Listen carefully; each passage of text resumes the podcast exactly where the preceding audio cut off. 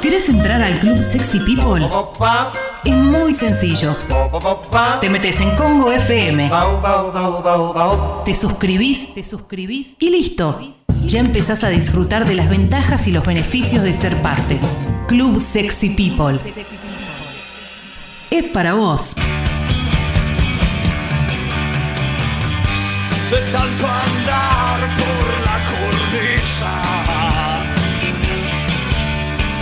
Leo Gávez, ¿cómo están? Muy bien, Leo. Hola, Leo. Bueno, volvió, ¿eh? Volvió el juicio del ganso, volvió la renga, qué, qué momento de emoción, realmente. Qué lindo. Qué locura. Em, hay, hay información, ¿eh? Bueno, hoy las tapas de los principales eh, medios deportivos eh, lo ponen a Lautaro Martínez, algo que ayer comentábamos, pero pusieron, eh, se hacen eco de la cifra final, digamos, que el Barcelona ya está a punto de terminar la negociación para que se transforme en el jugador más caro de la historia del fútbol, eh, del fútbol argentino a nivel mundial. Eh, o de un jugador argentino, mejor dicho, a nivel mundial, que sería en un total de 111 millones de euros. Pensarlo en euros y pasarlo a pesos sería imposible, así que vamos a dejarlo en 111 millones de euros, eh, que incluye 600 60 millones, como dijimos, en cash y después el resto en una, una, una ida de dos jugadores hacia, hacia el Inter. Se habla de Arturo Vidal y de Nelson Semedo principalmente el chileno y el portugués. Pero eh, más allá de esta situación, obviamente que tiene que ver con la transacción más importante que se haría en medio de la pandemia, eh, esto a nivel global lo digo, ¿eh? ningún club estaría en condiciones de vender un jugador por eh, semejante cifra, así que por eso es, es- el, nombre y el dinero más importante.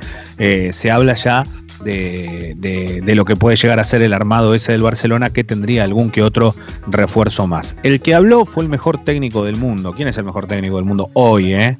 Klopp. Hoy, hoy es Klopp, claro, hasta que todavía los, los títulos lo acompañen y su manera de ser y todo también, eh, me parece que Klopp eh, le está sacando un escaloncito al resto. Bueno, eh, le preguntaron por Messi o Cristiano Ronaldo y Klopp mm, tuvo una respuesta un poco ambigua pero clara en el principio, porque dijo, para mí el mejor es Messi. Pero no podría admirar a Cristiano más de lo que lo hago. Ya hemos jugado contra ambos y son casi impo- imposible de defender. Si tuvieras que pintar un jugador perfecto, tendría la altura, el salto, la velocidad de Ronaldo. Y si le añades tu actitud, profesionalismo, es perfecto, no podría ser mejor. Pero Messi tiene condiciones físicas más bajitas de su nacimiento, hace que todo parezca tan simple, por eso quizás me guste más como jugador en el campo. Después dijo algo muy bueno que dijo, hay jugadores jóvenes con el mismo potencial que ellos, pero hacer lo que hicieron durante tantos años es lo increíble. Por desgracia se están haciendo mayores los dos. Y esto es lo que realmente, lo dice Klopp, lo decimos creo en general, que vos podés ser un fenómeno, y lógico que hubo fenómenos de que han durado seis meses, un año, que han durado un, un periodo de su carrera. Ahora, ¿cómo explicas que un tipo juegue a la- de la forma en un mismo deporte que lo hicieron estos dos monstruos? Porque la verdad, eh, 10 años de carrera de- en el máximo nivel, son más años, pero digo, 10 años donde no, donde no había forma de que no, pa- no, no sea todo de ellos dos. Ah, Eh, eh, para mí es, es eso es una esto, locura. ¿eh? No, es eso no lo totalmente. Nosotros tenemos el registro de, qué sé yo. eh, bueno, ustedes tienen el de Maradona, quizás, que, pero que también le- la plenitud le duró cuatro o cinco años a Diego. Es no sé, distinto, yo- mirá. Sí, Yo sí, cuando sí, era esto- esto es yo- otra cosa. Yo vi a, a Ronaldo, a Ronaldinho, a Zidane, y son tipos que les duró menos aún.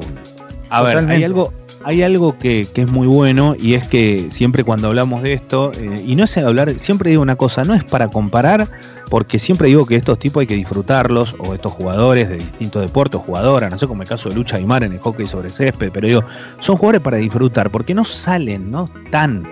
Eh, y es lógico que ocurra en un tiempo. Ronaldinho es un fenómeno y lo va a hacer toda la vida y tuvo años mejores que otros. Zidane, ni hablar, ¿no? Ganó un mundial donde la rompió y el otro no lo ganó por un par de minutos, porque la verdad que lo ganaba él, el, de, el del 2006, lo que jugó desde octavo de final. Pero cuando vos ves todo eso, decís, son todos fenómenos. Obviamente que Maradona tuvo un escaloncito más arriba por una cuestión lógica.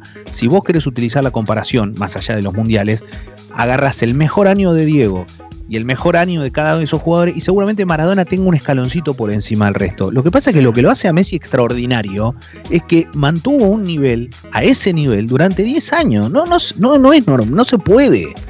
No se puede. Vos lo pensás de donde lo pensés y no se puede. El tipo, vos ves los números y no lo podés creer. Tiene todos los récords sabidos y por haber. Es una locura. y Cristiano también, eh, digo, más allá de esto de ser un goleador, no deja de ser, no deja, de ser único igual, ¿eh? Es muy difícil de lograr lo que hizo. Ni hablar, ni hablar. Eh, eh, ¿Cómo nos gusta igual, eh, en general, con todos los deportistas, eh, comparar a ver quién es mejor y quién es peor? Esto te lo digo también para darte pie a lo, a lo que te pasó a Alessia hace un ratito, después lo podemos charlar también, que está buenísimo, de la NBA. No, ahora lo, ahora lo vamos a hablar. Pero ¿sabés lo que pensaba? Digo, es muy loco esto. Argentina tiene 45, 44 millones de habitantes, por ahí debe andar pero el deporte más popular del mundo, yo sé que acá en la Argentina es el fútbol, pero es el deporte más popular del mundo aparte, no es solo en la Argentina. Digamos, a, nivel global le saca un abismo al resto. Entonces, cuando vos te das cuenta de eso y decís, los cinco grandes de la historia de este deporte son Di Stefano, Pelé, Maradona, Messi y Cruyff debe ser el quinto. Entonces, cuando vos ves los cinco nombres, vos decís, ¿cómo puede ser que tres sean argentinos? No, no, no hay forma, o sea, no, es inanalizable esa situación. De verdad lo digo, porque en Brasil se juega más y mejor al fútbol que en Argentina, históricamente. Por algo tienen cinco mundiales, por algo han sido los reyes de este deporte durante tanto tiempo. Pero vos no lo no se puede creer. No se o Alemania. O Alemania, digamos. claro, Que, cualquiera, pero vos cuando ves esa situación decís, wow, es una locura. Sí, sí, por eso, totalmente, por eso marco, por eso marco tanto lo que pasa con siempre cuando marcamos lo de Ginóbili y eso, nos detenemos en cuestiones que tienen que ver con esto. Es una locura ver que Ginóbili está en, eh, en, una encuesta donde hay los 70 mejores jugadores de la historia de la NBA y lo pone en el puesto 58. No se puede entender, porque no es... Ah, grosso, ¿eh? eh Ni pensé que iba a estar. Y me pasa, no sé si es la ESPN, pero cuando esto salió la semana, debe ser la misma. Pero la ESPN, vamos a empezar por el top players eh, en, la historia del básquet. Porque vamos con el top 10. Vamos con el top 10 de, la NBA que, puso ESPN ahora, que, ahora que la NBA está recaliente, aún sin, sin estar solo por la serie de Jordan. Impresionante. Eh, y ahora les voy a contar un datito muy bueno que ayer te lo, te lo mostré, Clemen, pero que tiene que ver con, la, con las camisetas, con lo, que, con lo que está pasando con los números. Eh, bueno, uno, obviamente, el mejor jugador de la historia. Eso es lógico, Michael Jordan. Dos, creo que es lógico también, está LeBron James. ¿eh? LeBron James es de esta época, pero la realidad es que el tipo, el tipo hizo todo bien, o sea, y logró, y se cambió de equipo y todo, y siguió demostrando que era el mejor, que con él se ganaba. Eh, tres, Karim Abdul-Jabbar, que fue el máximo goleador histórico de los Lakers y aparte una de las grandes figuras emblemáticas del básquet de la NBA en la historia. Cuatro, Bill Russell, que fue ídolo de los Celtics. Y después aparece en quinto lugar Magic Johnson, que para muchos fue el mejor de todos. Ojo con esto. ¿eh? Claro. Magic para mm. muchos fue el mejor. Por eso digo, mirá qué loco esto. Seis, Will Chamberlain, que para muchos también fue el mejor durante un tiempo largo. Siete, Larry Bird. Perdón, Larry Bird, que es el, emblema de Boston, que, es lógico. Eh, ocho aparece una sorpresa, Tim Duncan. Espectacular. Yo creo que lo, acompaña a su nivel la gran cantidad de títulos que logró de la mano de él, ¿no? La sorpresa es que todavía no mencionaste el que vas a mencionar ahora. Y este es increíble. Nueve Kobe Bryant. Y bueno, que, pero quizás es, eh, quizás sí es el noveno pero no, podría haber estado para mí entre los para mí, pero cinco. Sí, para mí podría haber estado tranquilamente entre. Yo creo que la, humildad de Kobe Bryant lo llevó a que lo pongan nueve, ¿eh? que hoy en paz, que en paz descanse, digo, pero pero otros, eh, no, no, para mí no, no puede, no puede estar, tiene que estar más arriba.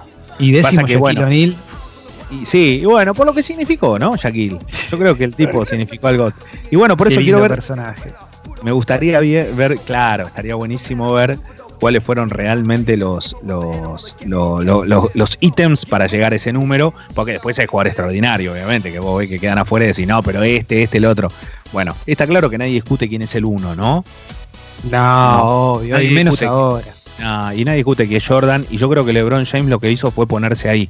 Pero esto es todo mérito de LeBron, ¿no? Que siempre lo decimos, un tipo que hizo como que revalidó todo lo que, lo que en algún momento logró Jordan a su manera y siendo un jugador tremendo. Extraordinario.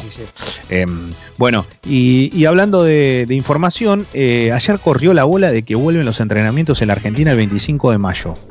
Eh, y esto hablo del fútbol, ¿por qué? Porque, claro, pero enseguida como que se quiso tapar un poco, no, pero todavía no. Claro, hay una realidad. En el, todo el ámbito, en el AMBA, eh, la fase no cambió. O sea, todavía para mí no, no, va por ese carril. Yo no lo veo el 25 de mayo. Pero sí ya hay clubes, obviamente, que no están en Buenos Aires, que lo que están haciendo es decir, che, nosotros volvemos a nuestra manera, con los cuidados, pero volvemos de esta forma. ¿Cuándo vuelven los torneos? Ni se sabe. Pero hay un dato importante que ayer empezó a circular y es que una de las empresas de televisión se quiere hacer cargo de, de todos los partidos, no solo de los que tiene hasta ahora, y también de los tests. O sea, lo que estarían es ellos pagando todos los tests a todos los que forman parte de este circo. Bien. Para que se realicen todos lados, ¿no? Ya sea ante un partido, en los entrenamientos Sí. y donde sea. Así que ojo con esto. Y antes mencionaste algo, no me quiero olvidar, mencionaste lo del hijo de Michael Schumacher. Sí, Eh, respecto a la Fórmula 1. Es el sobrino de Ralf Schumacher, también fue piloto de Fórmula 1, que es el que se encarga de hablar, obviamente, pero dijo que, el hijo de- de- del heptacampeón del, mundo, como Michael, eh, dice que está encaminado en la dirección a la Fórmula 1, pero todavía es muy joven. Recordemos que corre en Fórmula 3, eh, ahí salió campeón el hijo, y en Alemania creen que es el único proyecto en serio que tienen.